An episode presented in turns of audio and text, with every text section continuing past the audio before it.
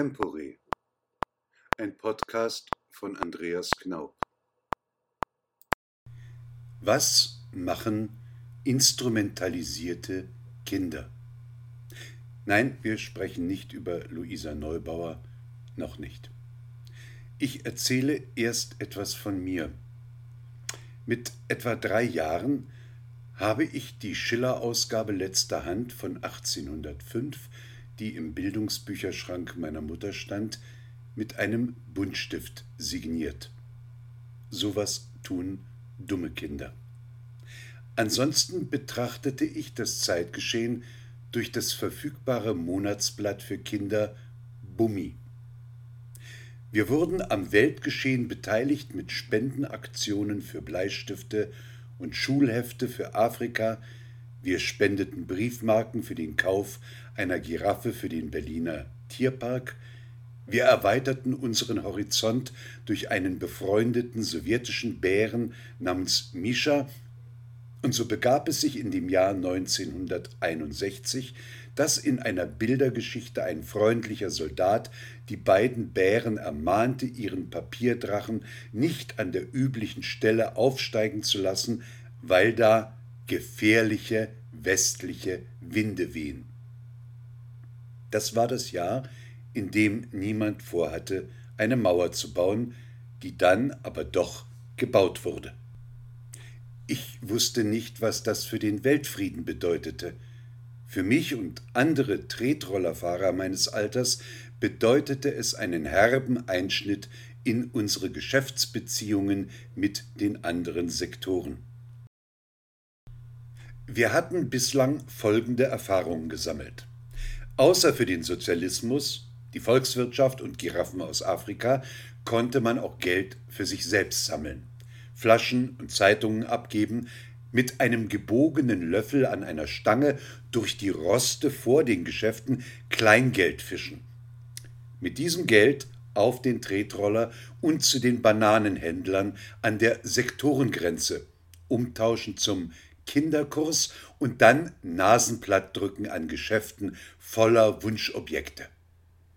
Gummi-Indianer, die schweren Schlachten im Sandkasten besser gewachsen waren als unsere Produkte, die aus Gips waren und, wie ich heute mich erinnere, sehr schön waren, leicht anfällig waren für Kriegshandlungen.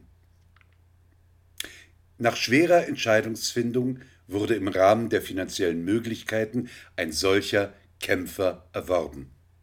Dann hieß es auf dem Rückweg, Wiedergutmachungsmaterial zu beschaffen. Wiedergutmachung für stundenlanges Wegbleiben von zu Hause. Wir sammelten also Werbeproben in einschlägigen Geschäften, Cremedöschen, Parfumflakons und klitzekleine Seifenstücke. So traten wir dann unseren erbosten und in Angst und Furcht um uns versetzten Erzeugern wieder gegenüber in einer instinktiv kopierten Geste la Kurt Götz, ich weiß, dass ich Strafe verdient habe und bitte um eine gehörige solche. Gummi-Indianer und Werbegaben wurden unerbittlich konfisziert, strenge Strafen wurden ausgesprochen und für diese gleichsam doppelte Grenzüberschreitung gab es auch schon mal den Arsch voll. Nun galt es abzuwarten, wann die Strafe verbüßt war.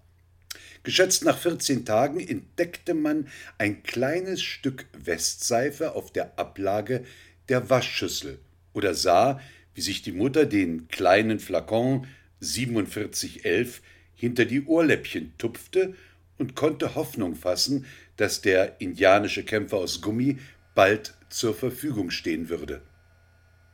Und tatsächlich fand er sich dann über Nacht in der Kiste mit den anderen Kämpfern. Aber jetzt war die Verbindung durch den antifaschistischen Schutzwall, die Mauer, gekappt. Die Stadt war verwundet. Ich hatte ein aufgeschürftes Knie, welches mit schmerzhaft brennendem Jod behandelt wurde. Der Grenzbereich war nun eine Tabuzone. Alle öffentlichen Reden, inklusive Fahnenappellen, bei denen ein gut gebügeltes Baumwolldreiecktuch zu tragen war, stellten fest, dass wir jetzt an diesem Punkt wären.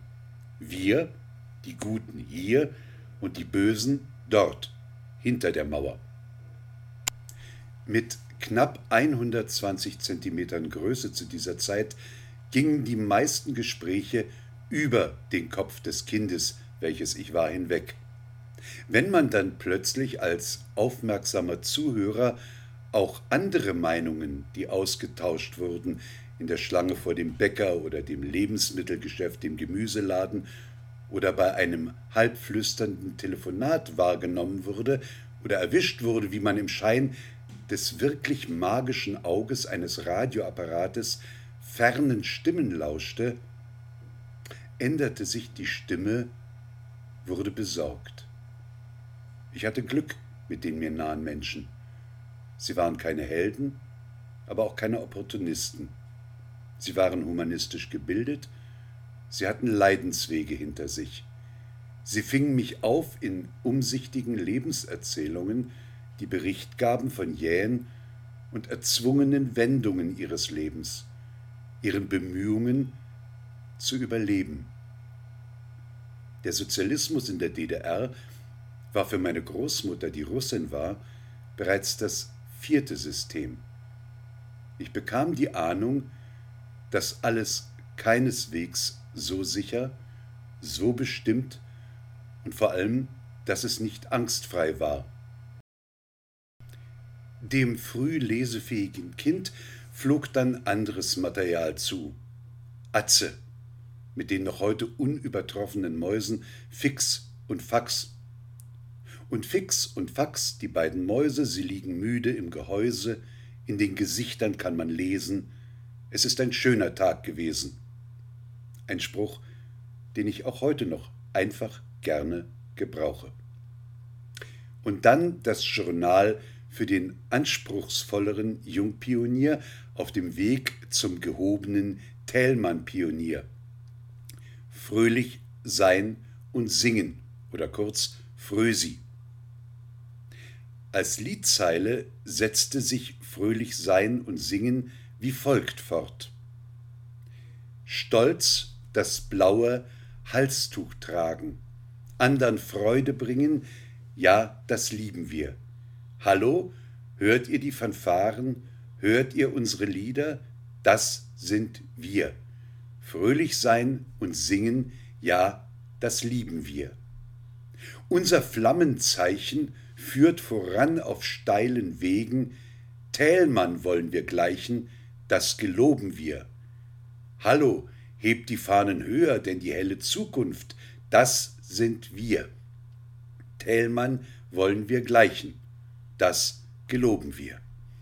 Auf dem Wege weiter, den uns die Partei gewiesen, vorwärts, junge Streiter, vorwärts, Pionier. Hallo, auf zu guten Taten, denn den Sozialismus bauen wir. Vorwärts, junge Streiter, vorwärts, Pionier. Dieses Lied war pflichtgemäß zu erlernen. Es klang schön.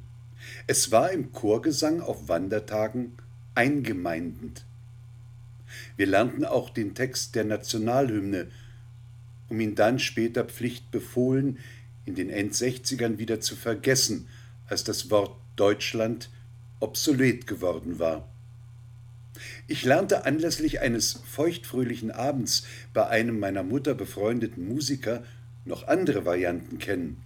Die Möglichkeit, den Text der BRD-Hymne auf unsere Melodie zu singen, den alternativen Text von Brecht, Anmut sparet nicht noch Mühe, auf unsere Noten zu singen oder einfach zu Hans Albers Goodbye Johnny zu wechseln, der unserer Hymnenmelodie sehr ähnelte eine überraschende Erfahrung. Mit der Frösi traten wir in die weltgeschichtliche Arena des Klassenkampfes. Geschichten über Kampf und Widerstand, über Sabotage am Sozialismus, über Agenten, die scheinbar unbemerkt ganz in unserer Nähe wohnten, sich mit Codes, nein, damals hieß das noch Zeichen, heimlich verständigten, die Butter stahlen und Fotoapparate in den Westen verschoben. Und jede dieser Geschichten verbunden mit einem Appell an unsere Wachsamkeit. Nicht Augen auf im Straßenverkehr, sondern Augen auf im Menschenverkehr. Was hat das mehrmalige Hochziehen der Jalousie des Nachbarn zu bedeuten? Dass die Schnur klemmt? Oder dass er einem Mitverschwörer ein Zeichen gibt? Und was wir gesehen hatten, sollten wir melden. In der Schule. Grundübung in Denunziation. Und dann, Kinderzeitschriften übergreifend, kam eine teuflische Gestalt auf uns zu. Der Wattfraß, ein später Verwandter des Kohlenklau. Dieser Teufel sog dem Sozialismus die nötige Energie aus, teils weil unbedacht mit Strom umgegangen wurde, teils weil Leute mit Absicht elektrische Geräte laufen ließen um den Gang des Sozialismus, den bekanntlich in seinem Lauf weder Ochs noch Esel aufhalten konnten, doch noch irgendwie auszubremsen. Da waren wir denunziatorisch auf DEFCOM 2 gestiegen und durften auch vor dem eigenen Haushalt nicht zurückschrecken und durften von unseren Erfolgen vor der Klasse berichten, wenn wir den Wattfraß im eigenen Haus gestellt hatten. Was machen keineswegs dumme, aber so instrumentalisierte Kinder? Sie machen mit. Ich aber verschwieg die Heizsonne, die den ewig kalten Boden einer Parterrewohnung in Prenzlauer Berg zu erwärmen versuchte. Ich saß da gern auf dem Schoß meiner Großmutter, in der dem Staat gestohlenen Wärme, und hörte Geschichten oder alte Grammophonplatten. Es ist jetzt 60 Jahre später. Aus gehabtem Schaden nichts gelernt? Eine vielleicht wohlmeinende pädagogische Übung zur Aufklärung von Kindern über der Menschheit große Gegenstände Klima, Energie, Nachhaltigkeit wird ausgerufen.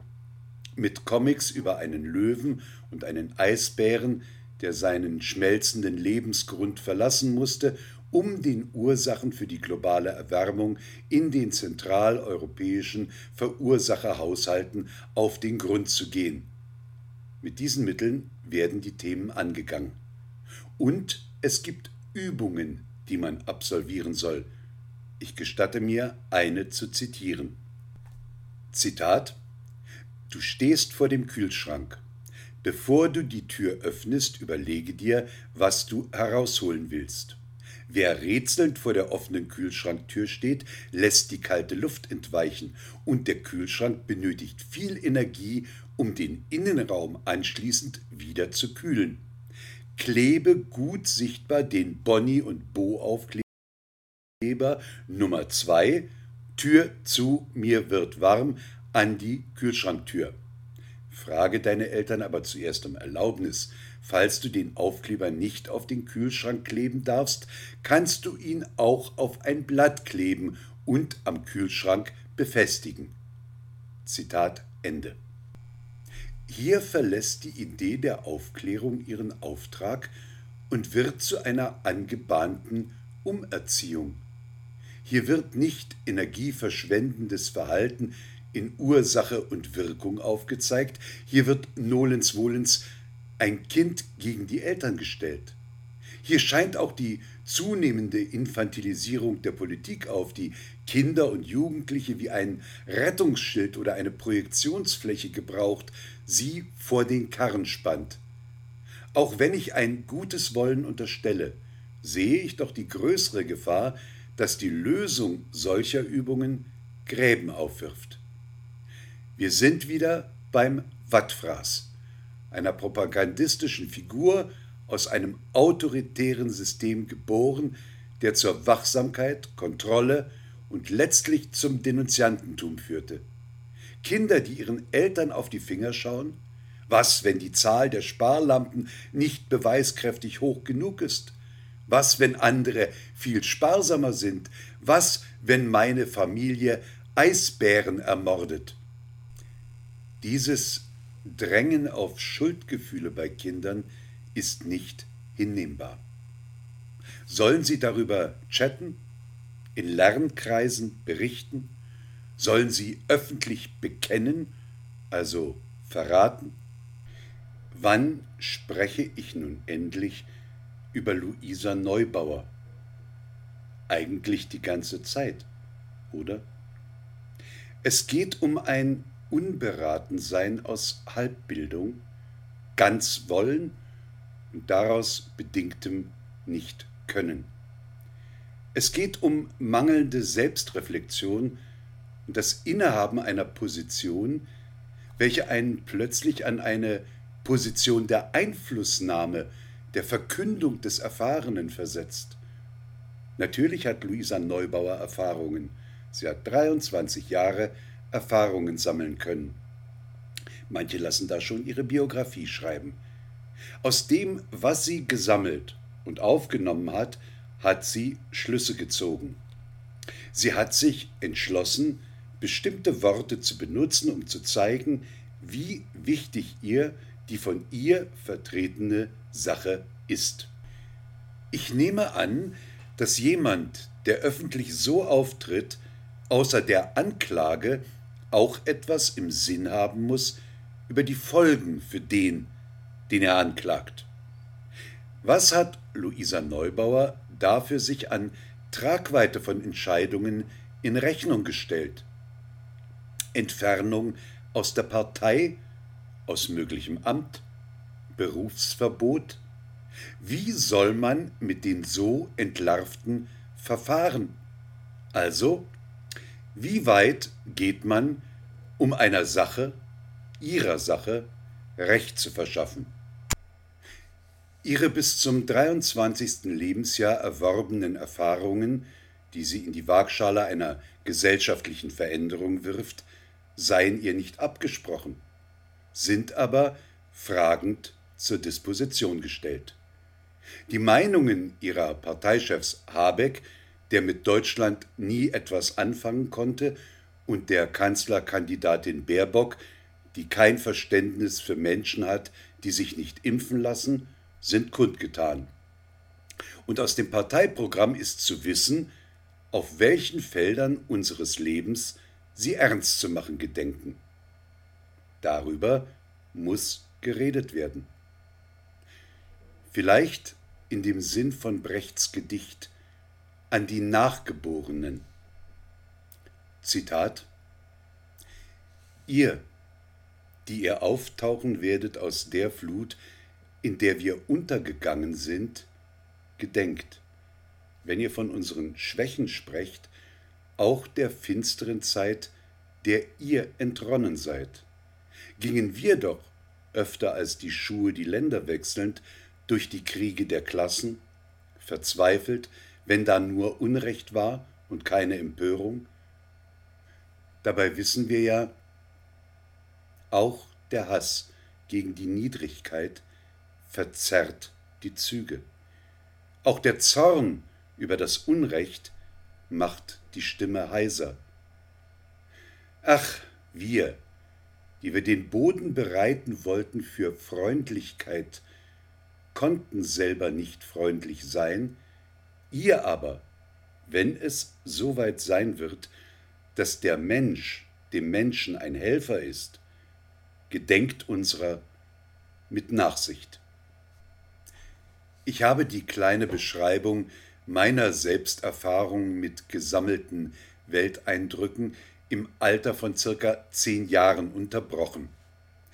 Sofern Sie dies nicht langweilt, würde ich diese Beschreibung gern fortsetzen, dabei vielleicht auch Luisa nochmal erwähnen, unter dem Verweis darauf, was sie, wenn sie es denn gewollt hätte, an Widersprüchlichem in den letzten 23 Jahren hätte wahrnehmen können. Also, wie Friedrich Luft es im Rias, den man natürlich nicht hören sollte in der DDR, an seine Theaterkritiken anzuhängen pflegte. Gleiche Stelle, gleiche Welle.